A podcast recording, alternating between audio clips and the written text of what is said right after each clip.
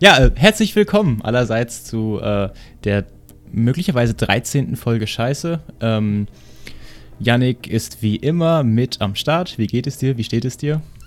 Oh, mir geht's gut. Mir steht's auch gut. Was steht dir Glaube ich, gut? meine Klamotten. ja. ja, ich habe neue Schuhe gekauft. Neue Schuhe. Was für Schuhe? Ausnahmsweise, ja. Äh, weiße, weiße, weiße Lacoste-Schuhe im Angebot. Ähm, Oha. Keine Ahnung. Für den Sommer schon, irgendwie. Hm. Ja, meine Klamotten stehen mir, glaube ich, gerade nicht so gut. Ich habe, seit ich aufgestanden bin, nichts wirklich Sinnvolles angezogen, weil ich am Mittwoch meine Klausur schreibe und ich momentan einfach nur aufstehe, prokrastiniere, lerne, prokrastiniere, lerne, prokrastiniere, schlafen gehe. Und das äh, passiert dann meistens in einem Outfit, das diesem Lifestyle entspricht. Also es ist so ein typisches Vor-Klausuren-Phasen-Ding, ne? Ja, Also, ich weiß nicht, kennst du das, wenn du eigentlich irgendwas Wichtiges zu tun hast und dann plötzlich alles andere auf dieser Welt spannender wird, außer die Sache, die du machen musst? Normalerweise, wenn ich nichts Wichtiges vorhabe und Freizeit habe, dann, keine Ahnung, hänge ich rum und mache irgendwie nichts und gucke vielleicht irgendwie einen Film oder so.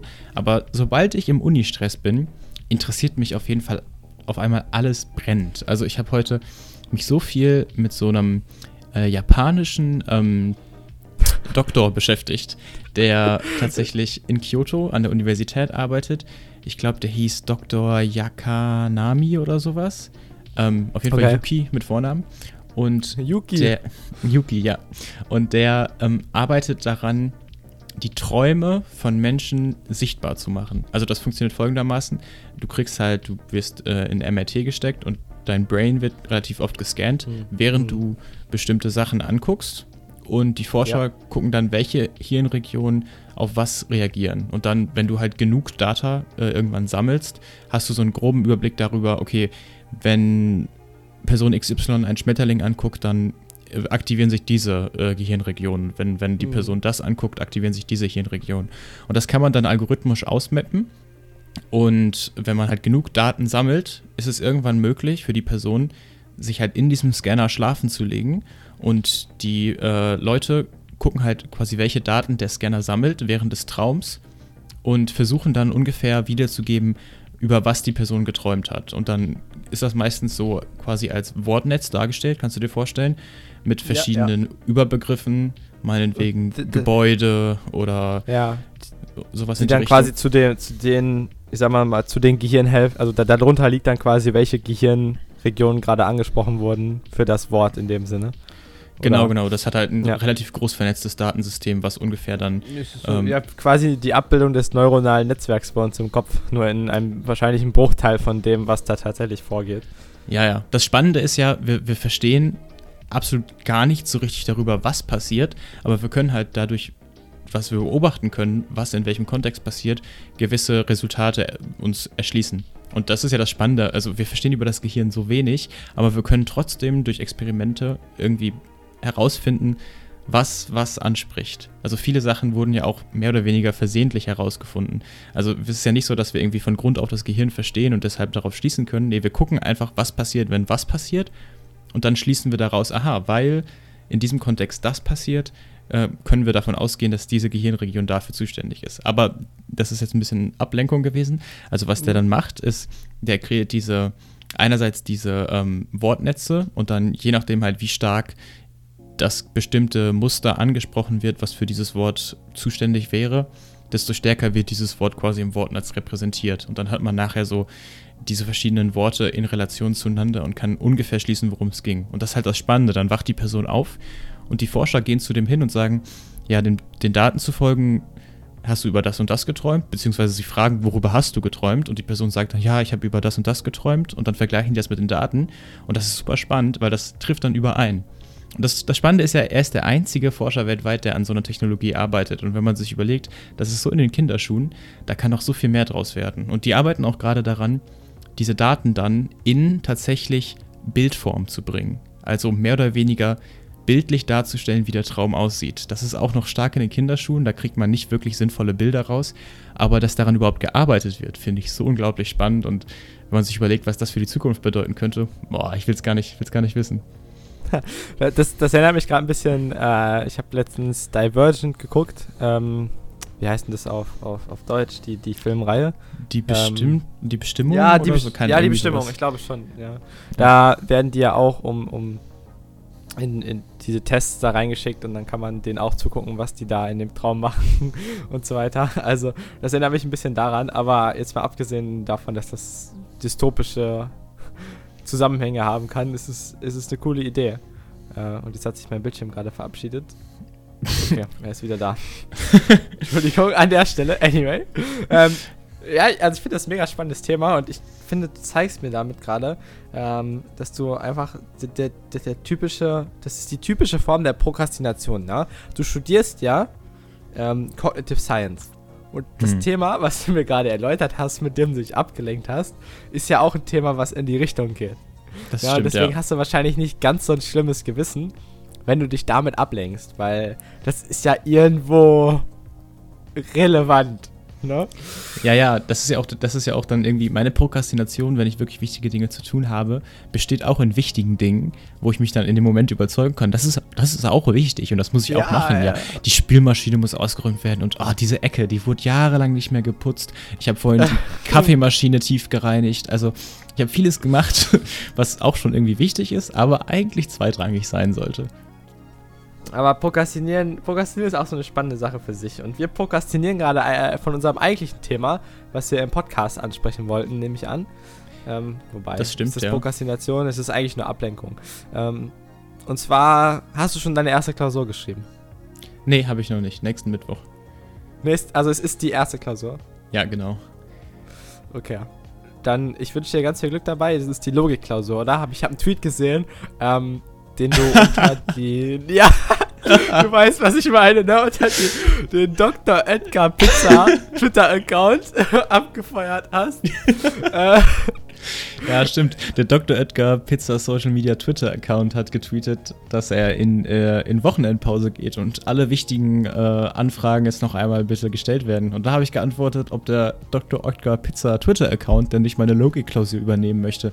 Aber der Dr. Edgar Pizza Twitter Account hat geantwortet, das wäre keine gute Idee. Ich, ich bin auch weiter drunter, ein bisschen runtergescrollt in dem Feed, weil ich fand das so amüsant. Ich finde es übrigens immer geil, wenn Marken so ein bisschen mimisch auf, auf Plattformen unterwegs sind. Und darunter hat jemand nach, nach einem Big Mac gefragt.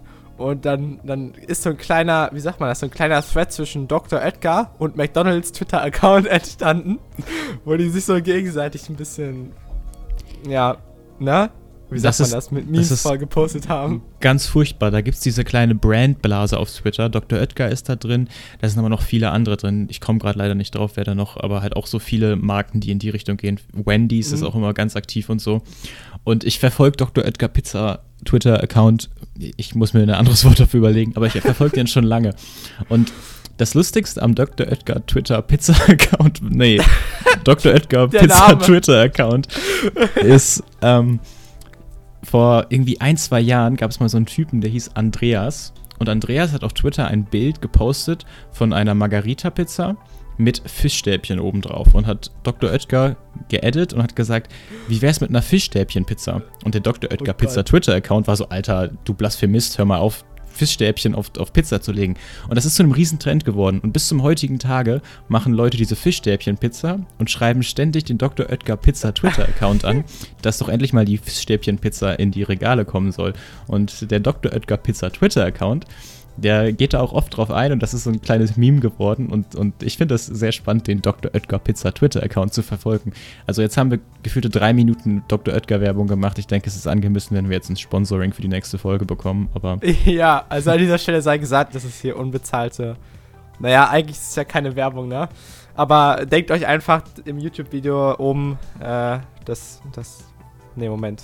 Wie, wie, wie? Da muss man doch, da gibt es jetzt ja Richtlinien auf YouTube, dass du das irgendwie kennzeichnen musst. Ähm, ja, ja, dann Schleich, ähm, äh, wobei, es ist ja keine von, Schleichwerbung. Ne? Äh, du musst einfach kennzeichnen, wenn du monetär unterstützt wirst durch ein Brand für dieses Video. Dann muss das da mhm. stehen. Und dann steht da oben so eine kleine Benachrichtigung, dieses Video beinhaltet bezahlte Werbung oder sowas. Also wenn ihr, wenn ihr wollt, dass wir das nächste Mal von dem Dr. Oetker Pizza Account gesponsert werden, dann solltet ihr am besten alle auf Twitter gehen und diese Folge an den dröetkerpizza.de Twitter Account ähm, ähm, schicken und dann haben wir vielleicht nächstes Mal höhere, Quali höhere Qualität in unserem Podcast, wobei ich das bezweifle. Ja, nee, wahrscheinlich nicht. Aber dann können wir vielleicht irgendwie auch eine Live-Verkostung von, von Pizza machen. Oh, ähm, aber du, apropos Live-Verkostung. Ja, ja, ich hab's auch vergessen. Gut. Ja, okay, okay. Nächste Folge. Einfach mal ganz schnell davon ablenken. Wir hatten eigentlich äh, was anderes geplant für die Folge. Wir haben jetzt gute zehn Minuten über Gott und die Welt geredet und es gibt auch noch viele spannende Dinge in die Richtung, die ich mhm. gerne weiter bereden würde. Das können wir ja vielleicht irgendwann mal anschließen. Aber was wir hier vor uns haben, äh, willst du es sagen oder soll ich sagen? Äh, erklär du mal, du hast es gerade, aber nicht den englischen Namen, der ist ein bisschen lang. Erklär es mal in deinen eigenen Worten.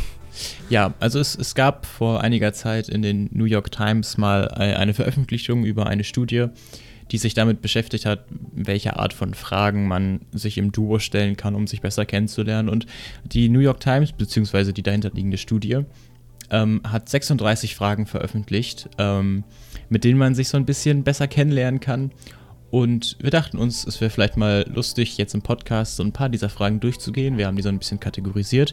Ich kann auf jeden Fall in der Podcast-Beschreibung auch mal den Originalartikel verlinken und so.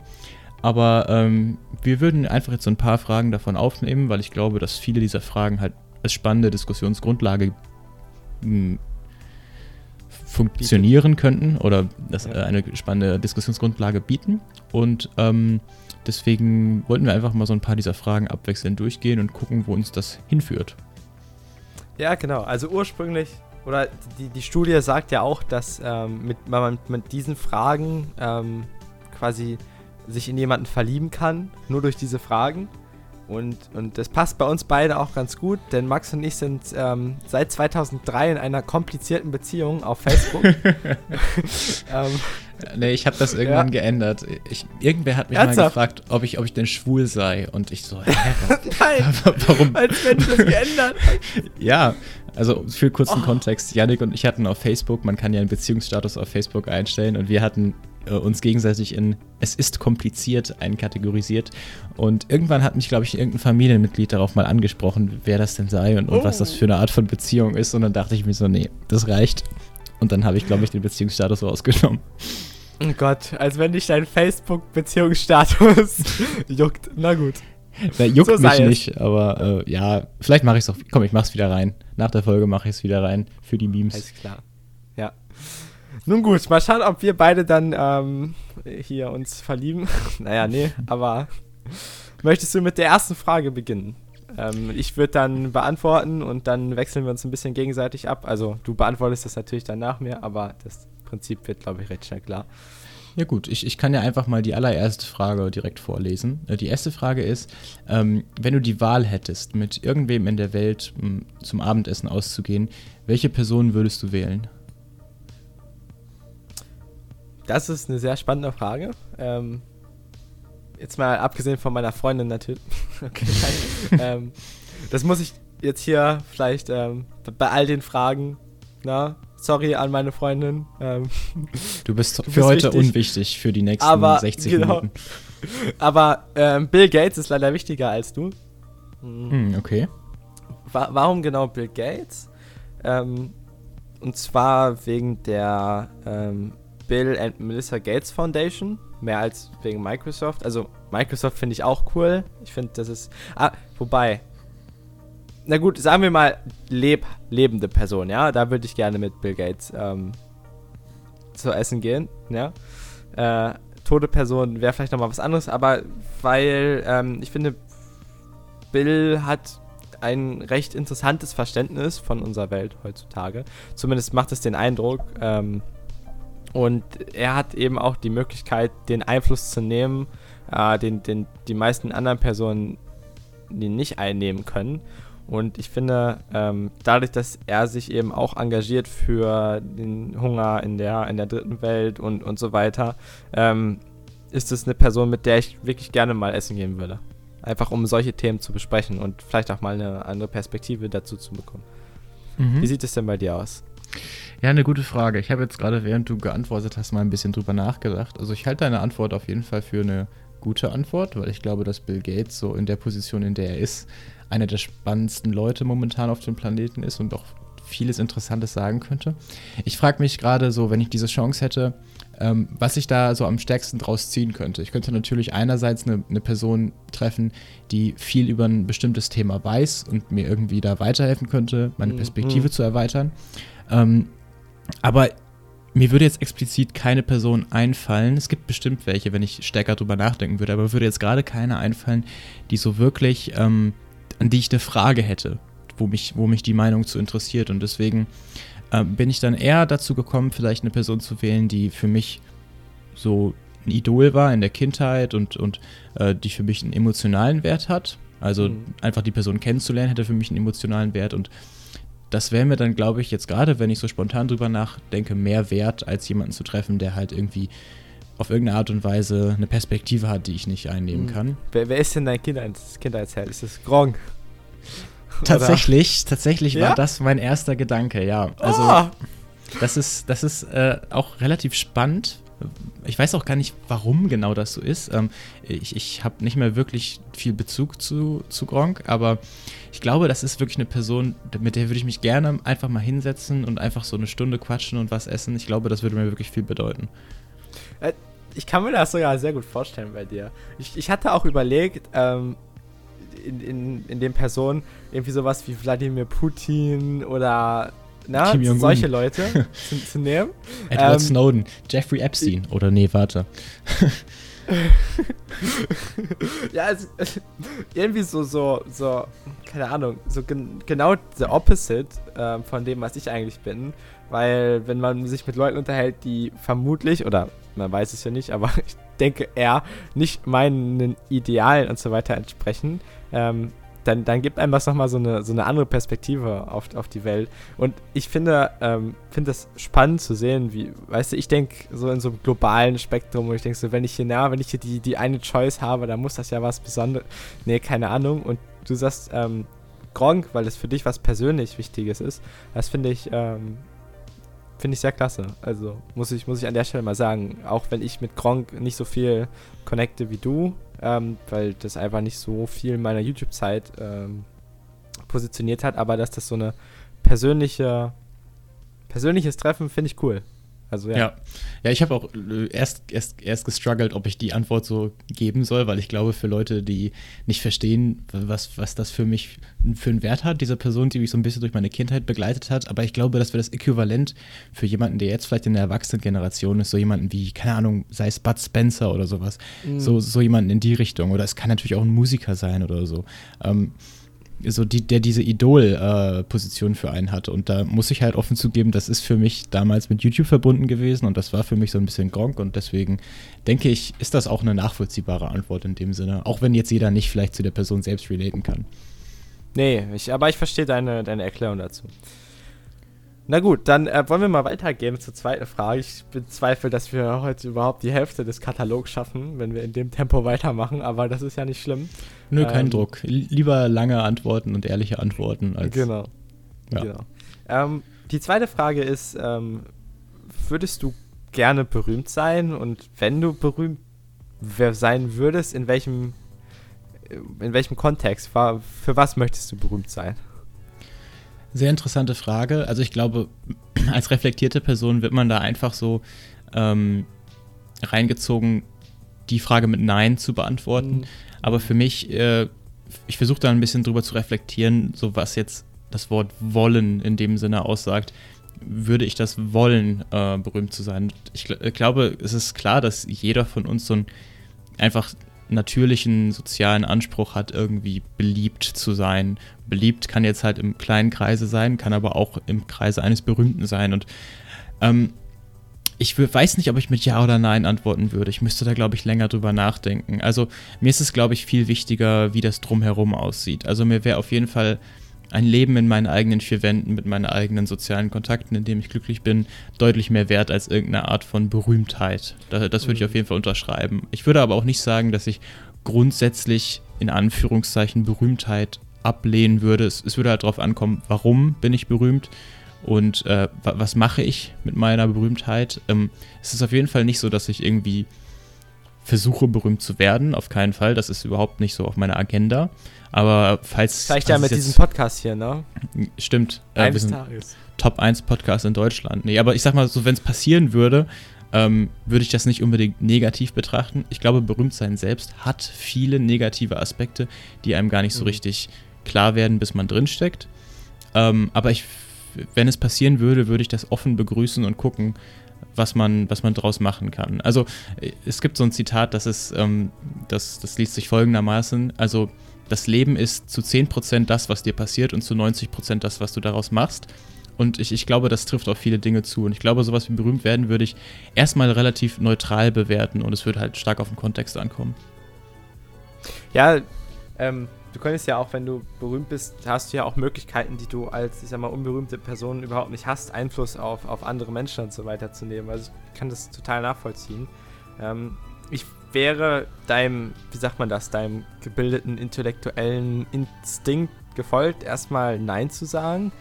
Ähm, aber es ist, also die Frage ist natürlich auch, wie groß sei jetzt hier mal berühmt definiert. Ähm, mhm. wenn, wenn, du so eine Welt, Weltbekanntheit bist und irgendwie so ein Star und dann Leute klingeln die ganze Zeit bei dir und, und weiß ich nicht, das wäre eine Berühmtheit, die fände ich glaube ich auch nicht so gut. Aber wenn du berühmt dafür wärst, irgendwas, ich sag mal, Weltbewegendes gemacht zu haben, so wie ein Einstein oder sowas, ähm, so mehr so für das, was du der Weltbevölkerung beigetragen hast, als für, ich sag mal, ja gut, ein Musiker trägt auch sehr, das will ich jetzt gar nicht hier ne, unter, ähm, untermalen, den Beitrag zur Gesellschaft, aber so, so eine Erfindung oder sowas, das wäre eine Berühmtheit, mit der kommt, glaube ich, tendenziell weniger Nachteile, zu der ich dann schon eher so sagen würde, ja, dafür, dafür das, das wäre in Ordnung für mich, dafür berühmt zu sein. Ähm, ich glaube, dass ich dafür dann doch nicht schlau genug bin, aber äh, in, in, any, in any case.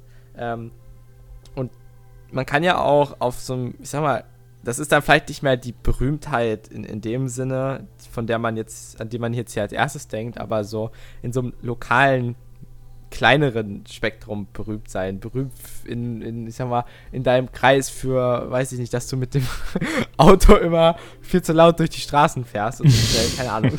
Das ist jetzt ein sehr schlechtes Beispiel, ich merke es selber. Aber so auf, ähm, auf kleinerer Ebene, dass du immer freundlich bist, das ist für mich auch so eine Art von, naja, vielleicht nicht berühmt sein, aber dafür bist du bekannt und das kann durchaus was Positives sein. Ne? Aber ja wäre nicht gerne dieses Star berühmt, wo, wo alle Leute dich jederzeit sehen wollen. Und da haben ja, glaube ich, tatsächlich dann auch viele Influencer ähm, irgendwann mal angefangen, darüber zu berichten, auch mal die Kehrseite vom Influencers-Dasein zu zeigen. Äh, das fand ich übrigens sehr gut, dass die das gemacht haben, weil jeder wollte irgendwie YouTuber werden als Kind, glaube ich, für, für, für einen gewissen Zeitraum und da mal wie sagt man das, den Reality Hammer ins Gesicht zu bekommen, ist gar nicht so schlecht.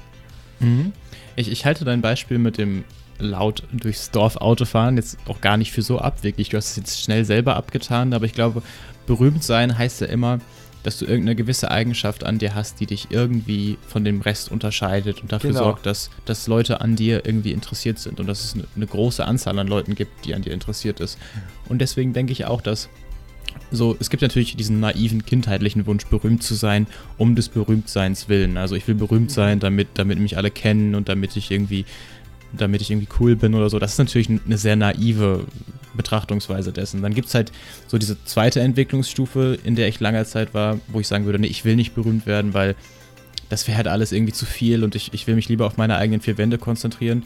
Und jetzt mittlerweile würde ich einfach diese neutrale Person, äh, äh, diese neutrale Betrachtungsebene einnehmen, zu sagen, es passiert, was passiert. Und ich glaube halt auch berühmt werden ist nicht einfach und es hat viele Probleme, aber jede, jede, ich sag mal so, jedes Problem ist eine Herausforderung, an der man wachsen kann. Und ich glaube, viele Berühmtheiten heutzutage, die haben natürlich viele Probleme, weil du dich psychologisch an die, die Aufmerksamkeit gewöhnst und, und das nicht gesund ist und, und da gibt es XY Sachen. Aber du kannst an sowas auch extrem wachsen und ich glaube, berühmte Personen sind immer sehr reflektiert, immer sehr weit und, und wenn du, wenn du die Chance hast, so irgendwie an dieser Sache zu wachsen, kannst du damit auch irgendwie. Die Erfahrung mal zu machen, ja. Die, die Erfahrung zu machen und du kannst halt irgendwie dein Leben zu was Besondererem machen, sage ich mal, in Anführungszeichen jetzt. Das heißt nicht, dass du kein besonderes Leben in dem Ausmaß haben kannst, wenn du nicht berühmt bist, aber ich glaube, das kann dich halt auch nochmal dazu bringen, dass du irgendwie wachsen kannst, dass du neue Dinge ausprobieren kannst und das ist auf jeden Fall nicht nur positiv, das hat auch viel Negatives, aber ich würde dem erstmal neutral gegenüberstehen. Aber das könnte auch einfach daran liegen, dass ich naiv bin und nicht weiß, wie es wirklich ist, so in der Haut zu stecken eines, eines Berühmten.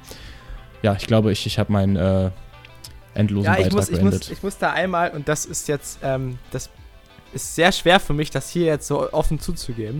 Mhm. Aber, ähm, also meine Freundin hört gerne Taylor Swift und ist ein großer Taylor Swift-Fan. Mhm.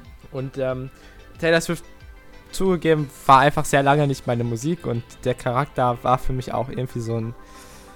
Ja, ne, so, so nicht, nicht der, der positivste Charakter, so, ich sag mal, in dem naiven Bild, in dem ich gesteckt habe. Aber es gibt eine Doku, ich weiß jetzt nicht mehr, wie sie heißt, es gibt sehr viele Dokus über Taylor Swift.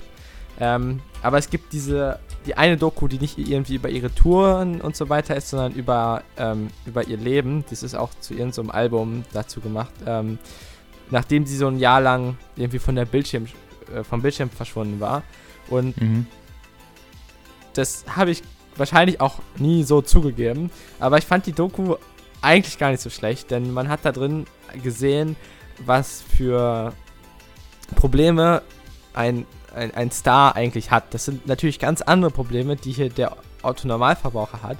Aber es sind auch Probleme, die man einfach unterschätzt. So, ne? Da, da, war auch dieser, dieser psychische Druck, weil sie stand immer irgendwie im, im, Rampenlicht und war immer die positive Taylor. Und irgendwie ist da dann was schiefgelaufen, ich weiß nicht mehr was, aber dann, dann hat, hat plötzlich, haben alle sie gehasst. So, ne? Und damit umzugehen, wenn du immer nur positiv, sag ich mal, beleuchtet wurdest, weil du irgendwie die Musik geprägt hast und viele Menschen ähm, irgendwie zum Positiven verholfen hast, das, das ist auch, also, ne? Ich fand die Doku echt interessant, also selbst wenn man Taylor Swift nicht mag, ähm, kann ich das mal empfehlen, wenn man so ein bisschen hinter die Kulissen von so Stars schauen möchte.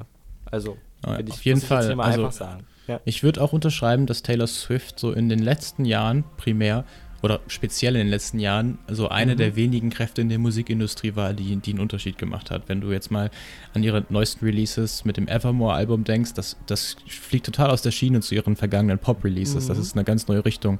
Sie hat jetzt irgendwann vor nicht allzu langer Zeit diese All-to-Well-Version äh, veröffentlicht, die über 10 Minuten geht. Was die auch 10 total, Minuten, ja. Genau, was auch total an dieser äh, Aufmerksamkeitsökonomie, in die die Musikindustrie heutzutage reinverfällt, vorbeigeht. Und ich ja. finde sowas wirklich stark und, und jetzt gab es in letzter Zeit auch noch so viele Kontroversen um Taylor Swift. Einmal halt diese ganze Geschichte, von der du gerade geredet hast. Ich meine, gestern noch gehört zu haben, dass irgendjemand mit dem Auto bei Taylor Swift ins Haus reingefahren ist. Irgendwie betrunkener Autofahrer, so als Anschlag. Mhm. Äh, was weiß ich. Also, und neulich noch auf Twitter gab es Beef, weil einer der Mitglieder der Gorillas irgendwie in einem Interview gesagt hat, Taylor Swift würde ihre eigenen Songs nicht schreiben, was wohl offensichtlich nicht stimmte. Oder ich, ich, ich rede schon wieder von ja, total ist ja auch egal, ne? Ja. du, du, siehst, wo, was, was mit Berühmtsein einhergeht. Ne? Wenn ein ja. deutscher Gorillas-Fahrer das behauptet. Oder was meinst du jetzt mit Gorillas? nee, das sind zwei verschiedene Dinge. Oh, ähm, sorry. Gorilla, Go Gorillas ist eine relativ große Band, so eine, so eine so. Ele Elektro-Indie-Band. Ähm, und eine, oh, eines der bad. Mitglieder hat das in einem New York Times-Artikel hat gesagt, sie würde ihre eigenen Songs nicht selber schreiben. Aber deutscher Gorillas-Fahrer ist, finde find ich auch gut. ja, ja, gut, ne, aber ja. Naja, da gut, ich glaube. vielleicht auch der Neue. Naja, ja. wir schweifen ein bisschen ab. Ja, ja, ich, ich, ich habe selber gesagt, ich habe zu viel Blödsinn erzählt. Äh, ich, ich kann ja direkt mal hier in die nächste Frage reinstarten, damit wir nicht zu weit uns entfernen.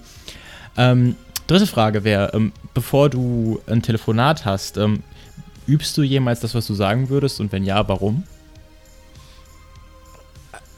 Also, laut aussprechen, nein. Aber gerade wenn die Telefonate, ich sag mal, in meinen Augen etwas wichtiger sind, ähm, sagen wir, irgendwo Bewerbungsgespräch oder eine Person, die man vielleicht nicht so, wie sagt man das, die man zum ersten Mal oder so hört oder trifft, ähm, da gehe ich das schon in Gedanken mal so durch. Aber ich habe noch nie vorm Spiegel irgendwie geprobt, was ich da sage. Ich bin nur mal so in Gedanken durchgegangen, ja hier, ne, so in etwa, wenn ich jemanden über, also vor allem, wenn ich jemanden überzeugen möchte von irgendwas, also jetzt nicht der, ich bin jetzt hier nicht der Telefonsupport, der dich anruft und von, davon überzeugen will, dass du fünf, äh, weiß ich nicht, Alufolien, Aluhüte kaufst. Ähm, aber ja, schon, doch, ich mach das. Aber so bei Freunden oder sowas, um Gottes Willen, nein. ich will, dass du mich eines Tages anrufst und versuchst mich zu überzeugen, fünf Aluhüte zu kaufen. Also, das stelle ich mir extrem amüsant vor, oder hätte ich gerne einfach mal. Äh, nein, was ich dich fragen wollen würde, ist, ähm, warst du als Kind jemals so, dass du naja, nicht Angst vorm Telefonieren hattest, aber ich glaube, in unserer Generation oh, ist es ja relativ doch. normal, dass Leute sich nicht trauen anzurufen oder so Angst vor Telefonaten haben. Oh, das ist ein Pattern, das ich heutzutage auch noch manchmal bei mir entdecke, ne? Also das war so, weil früher haben halt auch meine Eltern einfach sehr viel dann in die Richtung für mich gemacht. Aber zum Beispiel, wenn man äh, bei, der, bei dem Freund anrufen musste oder so. Ich glaube, das war auch was, was da haben wir schon mal drüber gesprochen, zumindest kommt mir da gerade was hoch, weil ich habe ja auch öfter mal bei dir angerufen und man hat dann Angst gehabt, dass die Mutter oder der Vater oder so rangeht und man nicht weiß, wie man damit umgehen soll. Und so ein bisschen ähnliches Verhalten ist dann hier auch, wenn man irgendwo einen Tisch reserviert oder hm. äh, Burger bestellt, heißt man so, oh Gott, wenn der jetzt hier irgendwie, was soll ich denn dann sagen? Aber äh, es ist besser geworden. Ich muss auch gestehen, ich mag ja telefonieren viel lieber als ähm, irgendwie äh, WhatsApp schreiben, auch wenn das vielleicht mehr Überwindung kostet. Aber hm. deswegen nicht. Aber ich weiß, was du meinst, ja. Ja, ja, also ich war früher auch nämlich ganz furchtbar. Meine Eltern haben mir immer gesagt, Max, wenn du nicht auch mal irgendwann Leute anrufst, dann rufen sie dich irgendwann auch nicht mehr an und dann hast du keine Freunde mehr. Und äh, das klingt vielleicht ein bisschen radikal, aber ich glaube, da ist auch was dran. Ich hatte echt lange Schwierigkeiten damit zu telefonieren und telefonieren hat mich irgendwie immer uncomfortable gemacht. Mittlerweile ach, keine Ahnung, mittlerweile scheiße ich einfach drauf und rufe sofort an, ohne mir Gedanken zu machen. So. Und deswegen habe ich, glaube ich, auch noch nie rehearsed, was ich, was ich sagen möchte. Ich, ich rufe einfach immer an und äh, mal sehen, was passiert. Aber ich hatte auch noch nie so ein wirklich mega wichtiges Gespräch über Telefonat. Ähm, wo mir das jetzt extrem auffällt, ich hätte früher zum Beispiel niemals irgendwo bei einem Support angerufen. Wenn ich ein Problem mit irgendwas habe, dann hätte ich mhm. gegoogelt, bis ich es herausgefunden hätte. Und mittlerweile, wenn, wenn irgendwas nicht klappt, dann will ich mich nicht mehr durch 80 Seiten klicken, die mir nicht wirklich mein Problem erklären, sondern irgendwelche anderen Sachen, die ich vorher schon ausprobiert habe. Dann denke ich mir, ich rufe da jetzt an, weil wenn ich da einen Menschen am Apparat habe, mit dem ich mich unterhalten kann, kann ich dieses Problem lösen. Und da bin es ich dann Du landest beim Telekom-Support. Dann kriegst du nämlich keinen Menschen, mit dem du reden kannst. Okay, Jetzt ja, noch front, Telekom, aber oder der PayPal-Support ist noch besser. Ja, die habe ich beide noch nie kontaktiert, aber ich habe immer sehr positive Erfahrungen mit den meisten Telefonsupporten gemacht. Und wenn ein Mensch also, rangeht. Ja. Also, bis du da hinkommst, ist halt meistens. Ja, das stimmt natürlich. Meistens, ich, ich hing auch schon teilweise 30 Minuten lang in der Warteschleife und habe mir irgendwelche Fahrschulmusik gegeben. Sie sind Nummer 23 in der Warteschlange. Vielen Dank für Ihre Geduld. Also. Es, ja. das bei, bei der Telekom ist das so geil, weil die sagen dir, oder ich weiß nicht, ob sie es immer noch machen, ich glaube nicht mehr, aber sie haben es zwischenzeitlich, haben sie dir deine voraussichtliche Wartezeit angesagt. Mhm. Das fand ich, das fand ich toll. nee, also die, die Telekom ist eigentlich ganz nett. Ähm, nur ich hatte bis jetzt irgendwie immer Probleme, wo, also ich habe mal meine E-Mail-Adresse so halbwegs verloren und das ist so ein Problem, weil ich die E-Mail-Adresse schon seit zehn Jahren habe, kannte sich da halt niemand mehr aus. Und dann musste ich mich durch die halbe Telekom telefonieren. Und das Problem ist, scheinbar, egal welche Nummer du bei der Telekom anrufst, ja, die leiten dich immer auf die Main-Hotline zurück. ja, das Problem ist halt, ich glaube, vor allem so in der älteren Generation gibt es einfach Leute, die haben so die most basic Probleme. Die wissen nicht, wie man was anklickt oder so. Und ja. um, halt, um halt diese Anrufe zu vermeiden, haben halt viele ähm, Services irgendwie eine Hotline eingerichtet, die erstmal automatisch antwortet und ihnen sagt, wenn Sie ein Problem damit haben, drücken Sie die 1. Und ich bin halt eine Person, ich würde nicht anrufen, weil ich es nicht schaffe, auf einen Link zu klicken. Nee, ich rufe nur an, wenn es halt wirklich ein Problem gibt. Aber für mich ist es dann furchtbar, wenn ich durch acht automatisierte Schleifen gehe, die nochmal überprüfen, mhm. ob ich einfach zu blöd bin, um meinen PC richtig einzuschalten oder irgendwie den Strom nicht angeschlossen habe oder so. Das habe ich schon überprüft. Aber ja. ich glaube, das gilt nicht für alle Leute, die bei diesen Hotlines anrufen. Deswegen kann ich es auch irgendwo nachvollziehen. Ja, ich, also, ja, Telefon-Hotlines ist so eine Sache. Aber ich, ich denke, ähm, damit ist dann die Frage hier abgehakt. Mhm. Und wir machen mal weiter.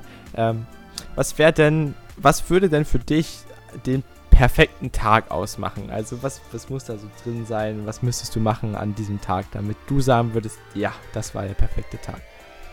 Boah, es ist schwer zu sagen, aber, weil es gibt halt so viele Tage, die auf unterschiedlichste Art und Weise verlaufen könnten, die ich irgendwie perfekt nennen würde. Perfekt kann natürlich sein, dass ich alles geschafft habe, was ich mir vorgenommen habe. Das wäre dann natürlich ein sehr, naja, ich sag mal, mundanes äh, Perfekt. Einfach so der Tag, so wie ich ihn mir vorgenommen habe, ist so verlaufen und dann würde ich sagen, ja, perfekt, so war's. Wenn man sich jetzt fragen würde, was wäre der bestmöglichste Tag, der mir irgendwie passieren könnte, boah, weiß ich nicht. Und ich glaube, ich will es auch nicht so wirklich in Worte fassen, weil ein toller Tag kann ja auch dadurch toll werden, dass Dinge passieren, die du nicht erwartest und dann einfach die den Tag für dich irgendwie transformieren. Und wenn ich mir jetzt vorher überlegen würde, ach ja, ich würde gerne eine Million Dollar gewinnen und dann würde ich gerne ins Disneyland fahren und dreimal Achterbahn, irgendwie, ich glaube nicht, dass das dann der perfekte Tag irgendwie wäre. Also, äh, ich weiß nicht. Also ich glaube, so die wirklichen Freuden, die mir am Tag passieren könnten, ist, dass ich dass irgendwie mich jemand random anruft, so unerwartet und irgendwas mit mir macht und dann fahren wir irgendwo hin oder keine Ahnung und dann äh, ich weiß nicht. Also es müsste, äh, glaube ich, einfach irgendwas sein, was mich aus, aus, aus dem, was ich eigentlich erwartet, rausholt, äh, was ich eigentlich erwarten würde für den Tag, rausholt und mir einfach so einen ganz anderen Tag schenkt, der unerwartet ist und der erfüllt ist. Und mhm. ich, ich, ich könnte dir nicht genau sagen, wie dieser Tag aussehen würde. Aber wie ist es bei dir? Ähm, ich, weiß es auch nicht. Also ich, ich erwische mich schon öfter mal irgendwie zu sagen, ja, das war jetzt hier irgendwie der beste Tag meines Lebens oder sowas. Aber ich bin halt auch der Ansicht, dass der beste oder dass der perfekte Tag irgendwann noch kommen wird. So, ne? Und da bin ich sehr offen für. Mhm. Äh, und ich, wenn ich im Bett liege und sterbe, dann kann ich vielleicht sagen, so, ja, das, das war der perfekte Tag für mich. Mhm. Aber bis dahin, ich weiß ja auch noch gar nicht, was für mich, also, ne, ich, ich habe Tage erlebt und die konnten so unterschiedlich sein, die mich erfüllt haben. Ähm, sei es einfach mit meiner Freundin irgendwas gemacht zu haben oder ähm, irgendwo meine Arbeit vorgestellt und am Ende wurde das angenommen und oder ich bin irgendwo Achterbahn gefahren. Ne? Das sind mit, mit Freunden. Das sind alles Tage gewesen, die fand ich sehr, die fand ich toll, aber ich würde davon jetzt irgendwie keinen als den, den Perf ne, so rausstellen. Das ist auch so, wie du schon sagst, irgendwo, wenn du dir das so vornimmst und planst und so jetzt sagst, ja, dann, dann bist du ja auch ein bisschen, wie sagt man das, äh, verschlossen, vielleicht was Neuem gegenüber. Und das will ich auch einfach nicht sein. Deswegen, ich könnte es auch einfach nicht sagen. So, es ist schwierig. Mhm. Es ist okay. bestimmt jetzt unsatisfying, die Antwort so zu ja. hören von zwei Leuten, aber ähm, vielleicht, ne, ist es ja trotzdem so ein Denkanstoß. Ja, ich weiß nicht, ich, vielleicht, vielleicht haben ja auch Leute, die zuhören, gerade so genau im Blick, so um 8 ja. Uhr, um 8 Uhr würde ich aufstehen und würde Ice Cream essen und dann, dann würde ich Trampolin springen, keine Ahnung, aber ich, ich so, also Das sagt Ahnung. ja auch was über den Charakter aus, ne, wenn wir jetzt mal kurz ein bisschen hinter die, die Kulissen von diesem, äh, von diesem Fragebogen, sag ich mal, gehen. Da geht es ja darum, die Persönlichkeit des Gegenüber irgendwie näher kennenzulernen. Und äh, wenn du wenn du genau weißt, was das ist, dann, dann hast du vielleicht auch dein Leben durchgeplant, schon von jetzt an. Du weißt, wann die Kinder kommen sollen und, äh, ne, und so weiter. Während wir beiden Losties halt wahrscheinlich noch gar nicht wissen, was mit unserem Leben passiert und dementsprechend auch nicht sagen könnten, was denn jetzt der perfekte Tag für uns wäre. So. Aber ich, ich glaube, es hat halt auch, also es ist natürlich weniger geordnet, wenn du so viele Sachen nicht so richtig ausgeplant hast. Aber ich glaube, für mich liegt auch irgendwie ein großer Wert darin zu wissen, wie wenig ich weiß. Also ich sag, ich an, anders, anders formuliert, ich glaube. Sehr weise, Max. Das ist ein sehr weise.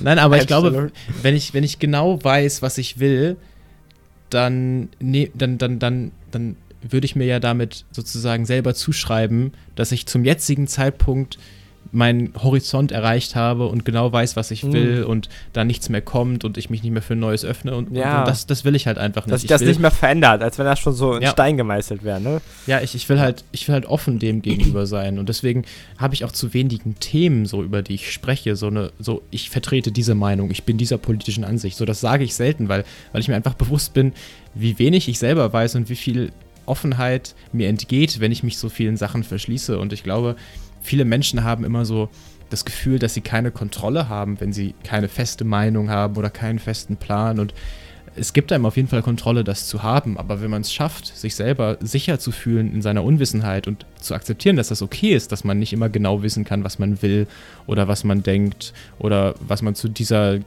politischen Situation gerade sagt, dann, dann ist das, glaube ich, auch okay. Und wenn man sich das eingesteht, dass das ganz normal ist, dann kann das auch irgendwie helfen, einen offener für andere Sachen zu machen. Ja, da bin ich voll dabei. Cool. Soll ich die nächste Frage? Äh, ja, gerne, gerne, gerne. Okay, diesmal ein bisschen anders. Frage. Ich schon das ist tatsächlich, ja. ja. Ähm, wann hast du das letzte Mal für dich selber gesungen und wann für jemand anders? Mhm, also für mich selber ist wahrscheinlich ist schon ein bisschen länger her, ähm, weil ich schon ein bisschen länger nicht mehr gebügelt habe. Und wenn ich bügel, ja, wenn ich bügel, dann schmeiße ich immer die Adele-Playlist an. Also, das ist Adele auf Spotify und dann ah. wird gesungen zu Adele. Was sind deine Lieblings-Adele-Songs? Ähm. Ah, ich bin so schlecht darin, mir Songnamen zu merken. Ähm, ich will jetzt auch nicht singen. Ähm, also ich finde Easy on Me ist schon nice von Adele, mhm. äh, der, der neue, aber ähm, ich, ich gehe mal ganz kurz hier schauen. Also ich mag auch, äh, auch Hello.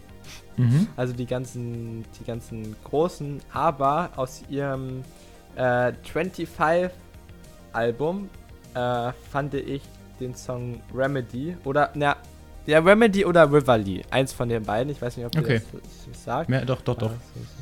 Genau, ich, ich, Rivali fand ich cool. Mhm. Okay, spannend. Also ich muss sagen, ich bin von dem neuen Album generell eher nicht so begeistert gewesen. Ich muss, also ich finde 25 und 21 sind schon richtig starke Alben. Ich glaube, ich würde sagen, am allerliebsten mag ich momentan zumindest Water Under the Bridge. Das ist, glaube ich, auch aus 25. Ja, ist auch aus 25. Ist auch stark. Ist, sie hat, ja, ist auch stark, ja. Okay, ja. Es ist also so kräftig, ist so powerful. Anyway, ähm, ne, das war, ich muss noch ganz kurz zu Ende führen, das war, als ich das letzte Mal alleine gesungen habe. Aber ich würde hier ein bisschen was auslassen. Ähm, meine, meine Freundin zwingt mich sehr oft, oder was heißt zwingt mich?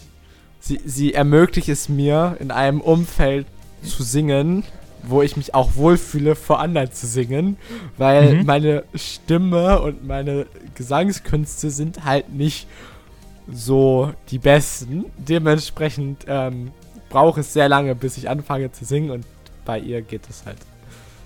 Ach cool. Ja, also ich würde sagen, When did you last sing to yourself? Wahrscheinlich kurz vor der Aufnahme. Ich, ich bin permanent am Singen, weil ich habe auch immer so drei, vier Songs, die mir momentan viel bedeuten und mir im Kopf rumschwirren. Und egal, was ich dann mache, wenn ich aufräume oder wenn ich irgendwie Sachen wasche oder sonst was, teilweise auch beim Lernen, dann singe ich irgendwas vor mich hin. Und ich weiß, dass ich vorhin noch, als ich die Kaffeemaschine geputzt habe, ähm, was gesungen habe. Hm. Aber dann, dann der zweite Teil der Frage, To Someone Else, schwierig. Also, ähm, äh, ich weiß nicht, wie genau sich das definieren würde, ob man so zusammen mit anderen gesungen hat oder tatsächlich für jemanden gesungen hat. Weil, wann ich das letzte Mal für ja. jemanden gesungen habe, das, mhm. das, das weiß ich nicht. Das könnte ich jetzt nicht sagen, weil man mal absieht Wobei, davon, ich, ich, ich glaube, ich weiß, also, naja, wie sei das für jetzt nochmal definiert? Ähm, ich weiß, dass wir beide mal zusammen gesungen haben, vor nicht allzu langer Zeit. Ähm, hm, weiß ich gar nicht mehr, was haben wir gesungen? Ähm, wir, wir haben eine abgeänderte Version von, nee, war es die perfekte Welle, war es nicht, sondern äh, ähm, hier von, ach, ich komme gerade nicht mehr drauf. Wir wollten ja den, den Trailer aufnehmen. Ach ja, oh mein Gott. äh, äh, der, der, letzte Sommer war das. Genau, von Waititi. Genau. Von Waititi jetzt, der die ist mir nicht eingefallen, ja. da hast du auf jeden Fall für mich gesungen. Ja, für dich. Äh, ich, also gut, wenn man das so sieht, ich hatte ja auch noch eine Gesangsstunde danach, die ich mittlerweile ah, nicht mehr mache. Also da habe hm. ich im, im, groben Sinne auch für jemanden gesungen. Ja, aber ich weiß schon, dass für jetzt in dem Fall anders definiert, also ja, genau. du anders definiert hast. Ne? Aber, aber, ich wollte es trotzdem einfach mal ansprechen hier. Es passiert auch häufiger mal in, in der WG so, dass irgendwie äh, unten jemand mit einer Gitarre sitzt und irgendwas spielt und man dann zu dritt, viert irgendwie singt. Das würde ich da vielleicht auch noch reinwerfen. Ähm, auch wenn das jetzt nicht das klassische Für ist, aber das geht für mich in, in die gleiche Richtung, so gemeinsam singen, weil es Spaß macht und äh, ja, das wäre meine Antwort. Genau. Ja, es ist echt cool. Also das zusammen irgendwie Gitarre spielen und singen, es ist was Nices. Ich würde gern besser singen können und auch allgemein da ein bisschen, wie sagt man das? Ja, so kreativer sein, ja, nicht nur nachsingen können und das ist bei mir auch manchmal schon schwierig. Ich vergesse einfach sehr schnell Portionen aus Songtexten, weil mein Gehirn die irgendwie in den Garbage Collector reinpackt. aus welchem Grund auch immer. Und, und Namen ist dann noch schwieriger. Ähm, das würde ich gern besser können. Und ich finde, Singen ist ja auch Ausdruck von Gefühlen. Ähm, und, und, das ist auch was, was dann mir ähm, so schwer fällt oder fallen würde, jetzt irgendwie über mein Leben oder sowas zu singen. Aber das, das mhm. finde ich cool, wenn man das kann und wenn man da zusammensitzt und irgendwie was zusammen trillert, das ist schon, ah, es äh, hört sich auf jeden Fall recht nice an. Hast du, hast du schon mal einen Song geschrieben oder es versucht oder sowas in die Richtung gemacht? Mm, jein, also schon, also ich meine, ich habe an bestimmten, also was heißt, an so ein paar random Songtexten habe ich wohl meinen Einfluss mal gehabt. Ähm, ich weiß, mhm. dass wir ja auch in der, in der 8. Klasse mal zusammen, zur 8., 7. Klasse, für unseren Lehrer einen Song geschrieben haben. Ähm, und, und sonst auch, aber jetzt für mich oder sowas habe ich noch nie einen Songtext zu Ende verfasst. Mhm, sagen wir okay. so. Aber ich habe ähm, das ist ja vielleicht nicht singen, aber auch ein Gefühlsausdruck. Ich hatte echt viel Spaß. Wir haben ähm, im, im Englischunterricht, ich glaube ihr auch, haben wir ja mal so ein, so ein Poetry Slam gemacht und dann ein, ein Poem geschrieben. Und mhm. Das ist ja auch so eine kreativere Art der, des Gefühlsausdrucks in dem Sinn. Zumindest habe ich meinen auf persönlich, also sehr persönlich geschrieben. Und der, das hat mir echt Spaß gemacht. Also, ne, weil da musste okay. ich auch nichts für können in dem Sinne als, äh, als Gesangstalent, sondern einfach nur äh, irgendwie schreiben in, ja. und vortragen. Und das hat, das hat Spaß gemacht, ja. Ja, ich habe ich hab irgendwie Poetry Slams immer so ein bisschen belächelt. Ich hatte das am Unterricht auch nicht so wie du, weil ich in einem anderen mhm. LK war. Aber ich, ich habe es aber auch belächelt. Erzähl ja. mal weiter, ja. Äh, und auch so, so Performances, die uns dann angeguckt haben von berühmten Poetry Slams, haben mich nie so wirklich abgeholt.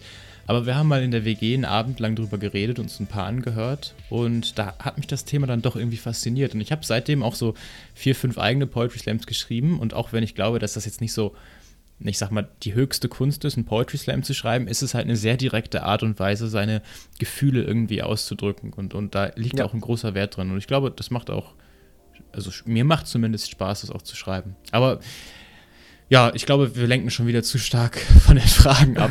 Es sei denn, du hast noch was, was du da jetzt zu loswerden willst. Ich sehe schon, dass wir beide hier mal einen Poetry Slam vortragen müssen. Oh, oh, oh, oh. Oh ja. Na gut, dann, ähm, ich glaube, Frage Nummer 7 ist es jetzt hier, nee, Nummer 6 im, im Boot. Ähm, und zwar, hast du so eine, so eine Vorahnung oder eine Vermutung, wie du sterben wirst? ähm, Nee. Äh, so ganz äh, also, casual, ne? Mal eben ja, an der Stelle. Äh, also, äh, also keine Ahnung. Äh, denkst, du, nee. denkst du, dass du einschlafen, ganz normal einschlafen? Also, das wäre natürlich, das natürlich die Hoffnung, ne? Aber also keine mhm. Ahnung, ich, ich glaube manchmal auch, dass ich persönlich das Leben selbst für mich viel zu sehr als gegeben äh, nehme. Also du weißt ja, dass ich zum Beispiel auf Madeira war letzten August und mhm. das war auf jeden Fall in, in vieler Hinsicht irgendwie eine bereichernde ähm, Erfahrung, sage ich mal. Aber da ist auch so das einzige Mal wirklich gewesen, dass ich, okay, Nahtoderfahrung wäre jetzt übertrieben. Aber wo ich im Nachhinein denke, so, okay, das war vielleicht irgendwie ein bisschen dumm. also, du musst dir vorstellen, ja, ich, ich, ich habe hab, äh, auf Madeira viele Hikes gemacht. Die Insel hat ja offizielle Hikes, die du abgehen kannst. Ich glaube, irgendwie 60 Stück oder so. Mhm. Und da gibt es halt ganz viele schöne Hikes, die du gehen kannst. Und ich bin eingegangen, der hat das Besuchen eines Wasserfalls involviert. Und du musst dir vorstellen, ich bin da so aus so einem dicht, dick, dichten Walddickicht gekommen und stand dann so vor so einem, so einem relativ kleinen See, also eher Teich, so vom, vom Umfang her, aber dann ist halt von mehrere hundert Meter von oben ist so ein Wasserfall runtergekommen hm. Und der Teich selbst war dann nochmal eine Quelle für einen neuen Wasserfall. Wenn du da dieses Stein ein Stück runtergegangen ah, bist, ja, okay. war dann noch ein Wasserfall. Und ich war halt quasi so auf dieser Zwischenstelle. Und wenn du zu diesem Wasserfall, der unten war, gegangen bist, konntest du dich halt quasi so an den Rand stellen und hattest so links und rechts die Gebirge und hattest so ein riesiges grünes Tal vor dir und vor dir ist halt der Wasserfall runtergegangen. Und das war einfach eine mega krasse Aussicht. Und ähm, ich wollte das halt irgendwie so richtig spüren und bin dann tatsächlich bis an den Rand gegangen und habe mich an den Rand dieses Wasserfalls gesetzt, mit Füße runterbaumeln lassen.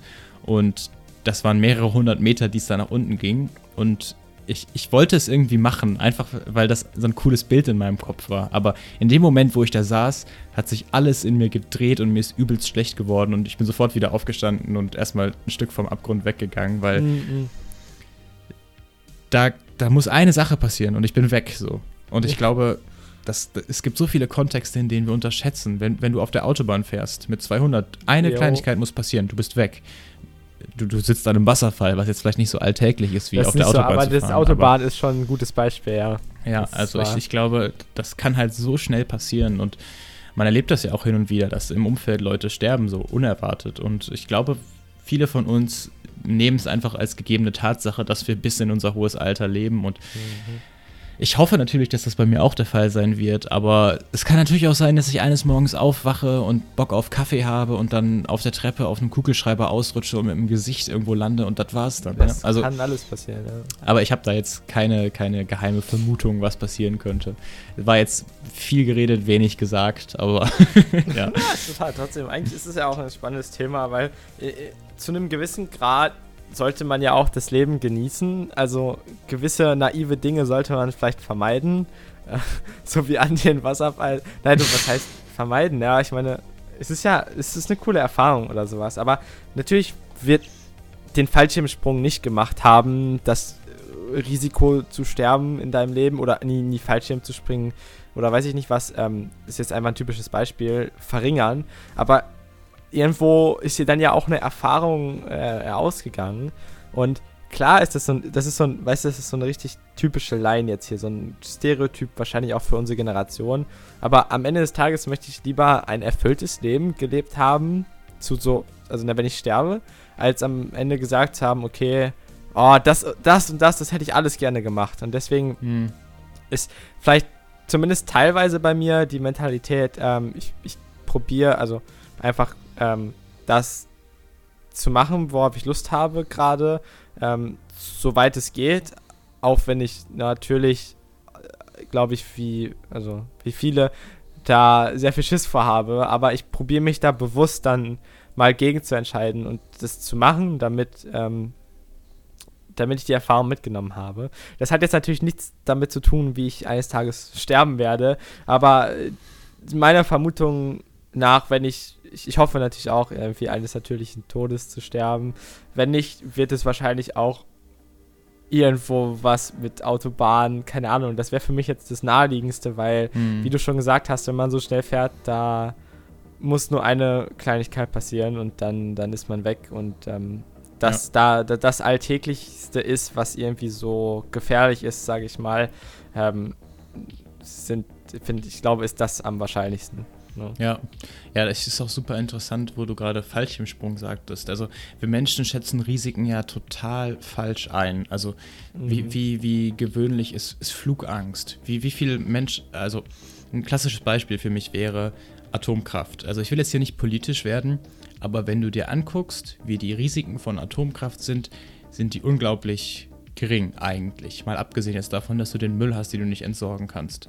So, und es ja. ist das klimafreundlichste, was du machen könntest. Aber wir haben halt dieses psychologische Verhältnis zu Risiken, dass je leichter es uns fällt, uns äh, an irgendeine Katastrophe oder so zu erinnern, desto höher mhm. schätzen wir das Risiko für etwas ein. Und bei Atomkraft ja, auch ist die Ausmaßen, ja. Also ja. die Wahrscheinlichkeit ist zwar gering, aber das muss natürlich auch noch in, wie sagt man das, in Verhältnis gebracht werden, die, die Ausmaße, wenn es passiert, sind halt ja, ja. enorm. Ah, ja gut, aber klar, ich, logisch. Ja, aber, ich also, lasse dich erstmal weiter ausführen, ne? Ja, ja, Entschuldigung. Also ich will jetzt auch, ich, ich will jetzt nicht behaupten, dass ich irgendwie ein Experte über Energiegewinnung oder Atomkraft wäre, aber wir sind so ja, wir, das, ich glaube, scheiße will ich das gar nicht irgendwie rausnehmen, dass wir Experten sind. Ja. Aber meines Wissensstands nach, also wenn du jetzt an Fukushima denkst, das ist äh, 60er, 70er passiert, das sind ich will jetzt nicht zu tief in die Atomkraft gehen, aber was ich sagen will ist, der Mensch erinnert sich an die Katastrophe wie beispielsweise Fukushima jetzt und ist direkt so, okay, Atomkraft hat ein hohes Risiko, obwohl das vergleichsweise in den Sachen der Energiegewinnung ein verdammt geringes Risiko ist. Also also ich will jetzt keine bescheuerten Beispiele und Vergleiche bringen, deswegen lasse ich es einfach an dieser Stelle. Aber ein ja. ne, ne anderer Vergleich wäre zum Beispiel Flugzeugfliegen. Eines der genau. sichersten Transportmittel. Aber trotzdem ist die Angst und das Risikogefühl beim Flugzeugfliegen bei vielen Menschen viel höher, einfach nur weil sie mit dem Flugzeugfliegen so direkt so unglaubliche Katastrophen verbinden. Und Fallschirmspringen ist zum Beispiel ein Beispiel davon. Beim Fallschirmspringen irgendwie zu sterben oder so, ist eine viel geringere Wahrscheinlichkeit, als, weiß ich nicht, von der Leiter zu fallen. Aber gleichzeitig haben wir vom Fallschirmspringen so riesig Angst, einfach nur, weil es mit unserem Drumherum verbunden ist und vor allem auf die Leiter steigen nicht. Und deswegen meine ich das, dass viele Menschen dieses Leben einfach so als gegeben sehen, weil du kannst von der Leiter fallen und du bist weg und die Wahrscheinlichkeit dafür ist nicht unbedingt gering, wenn man sich so das große Ganze anguckt. Und jetzt habe ich wieder viel geredet, das tut mir unglaublich leid, aber auf den Punkt wollte ich hinaus. ja, ja, okay, nein, ich, ich verstehe, was du meinst. Also Fallschirmspringen und sowas hat ja auch nochmal einen anderen Aspekt davor. Ne? Da hat man großen Respekt einfach vor der Sache selber auch. Und ja. ähm, es ist viel naheliegender, dass wenn du aus 1000 Meter Höhe fällst, dass du stirbst, als dass du aus 5 Metern von der Leiter fällst, stirbst. Oder sagen wir mal 2 Meter, ne? weil das wäre ja eher ein besseres Beispiel. 5 Meter ist vielleicht schon wieder gefährlich. Aber, aber ja. Du sagst, ich soll Fallschirm springen, ne? Will ich ähm, auch. Also. Das ist natürlich deine freie Entscheidung, aber ich würde sagen, es ist auf jeden Fall eine Erfahrung, die man mal gemacht haben kann. Die kann man mal so mitnehmen, weißt du? Ja, auf jeden Fall. Aber ich habe das Gefühl, ich war in dieser Folge so total auf, aufgepusht irgendwie. Ich, ich saß ja wirklich vor meinem Mikrofon und habe gestikuliert wie ein Verrückter und oh, meine yeah. Hände waren die ganze Zeit in der Luft wie so eine Grundschullehrerin auf Steroiden oder so. Also äh, ich war richtig riot up diese Folge. Ich hoffe, dass ich mir das nicht nachher anhöre und denke, was hast du erzählt, Kind?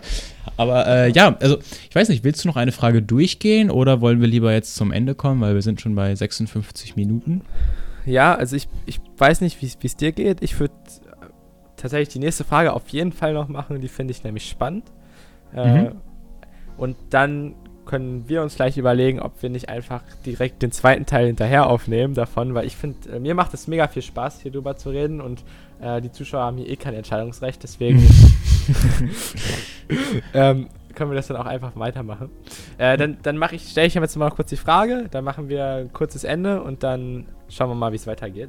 Alles und klar. Und zwar nenne mir mal drei Dinge, die du und dein Partner, Partner in diesem Fall ich, ne? Der, mhm. der Partner, in dem wir, wir sind ja hier in der äh, Love-Vermittlung, ähm, gemeinsam haben. Also drei Dinge, mhm. die wir gemeinsam haben. Okay, jetzt äh, würde ich mal kurz überlegen. Ähm, also. Ich, ich, kann ja erstmal nochmal kurz sagen, du hast ja hier den einfacheren Job, ne? Wenn du die drei zuerst nennst, dann kann ich ja schlecht genau gleich, gleichen drei Sachen hier rauskramen. Äh, ja. Deswegen. Ich habe schon über, überlegt, ob ich einfach aus Witz sage, wir beide sind Menschen und wir beide haben einen Penis und wir beide werden wow. eines Tages sterben.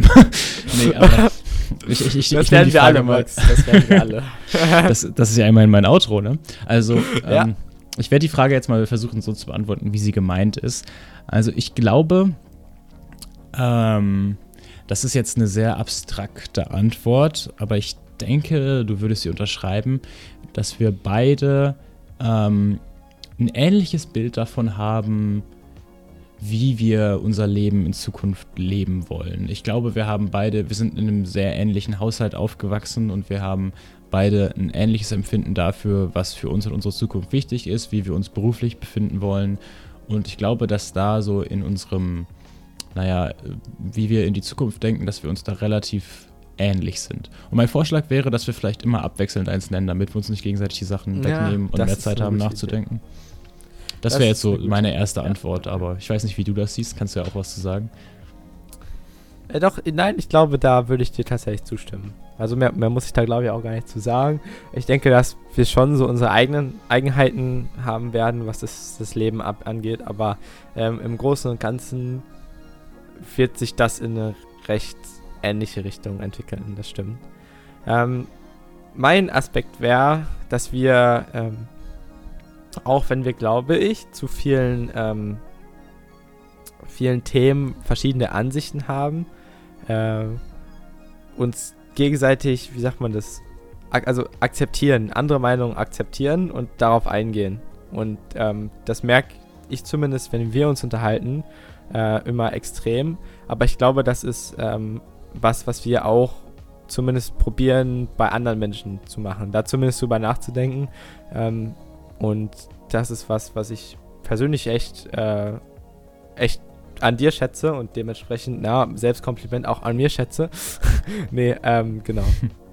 Ja, nee, würde ich unterschreiben. Also, das, das wäre auch in eine ähnliche Richtung gegangen wie mein nächster Aspekt. Äh, ich glaube, wir beide versuchen immer so ein bisschen so eine Konversation ranzugehen, als wüsste der Gegenüber etwas, was wir nicht wissen. Und das führt halt dazu, dass wir beide zumindest versuchen, so Aufmerksamkeit, äh, aufmerksam wie möglich zuzuhören und dann halt auch eigene Aspekte in die Konversation mit einzubeziehen. Also ich finde, man kriegt es heutzutage viel zu selten mit, dass eine Konversation wirklich so läuft, dass sich zwei Leute gegenseitig ergänzen und versuchen, naja, beide auf ein Ziel hinzuarbeiten. Mhm. Heutzutage sind Diskussionen oft zwei Leute, zwei Standpunkte und beide versuchen dem anderen zu erklären, warum er falsch liegt. so, ja, und, exactly. Und ich glaube, wir beide fallen da nicht so ganz rein. Ähm, und das wäre jetzt auch so ein bisschen mein Punkt gewesen. Ich glaube, wir beide versuchen in der Konversation eine gute Balance aus eigenem Input, aber auch angemessener Aufmerksamkeit zu erreichen. Ja, ja, würde ich zustimmen.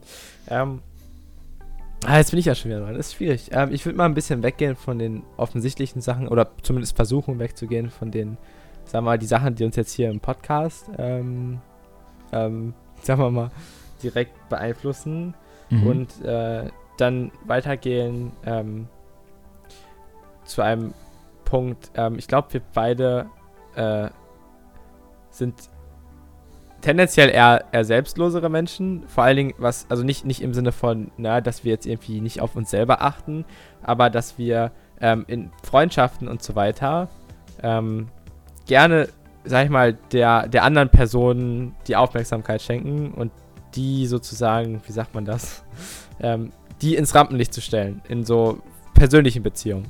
Nicht unbedingt in, ähm, in Diskussionen und so weiter äh, und in, weiß ich nicht was, aber in, in Bezug auf Freundschaft. Mhm. Also ich weiß mhm. nicht, ob du das, ob du das relaten kannst. Ähm, das ist jetzt, das ist meine, meine Vermutung, ja. ähm, weil ich sehe das, sehe das öfter bei dir. Du, du hast ja auch, ähm, du hältst viele Freundschaften noch sehr gut am Leben und, ähm, und hörst da irgendwie immer zu.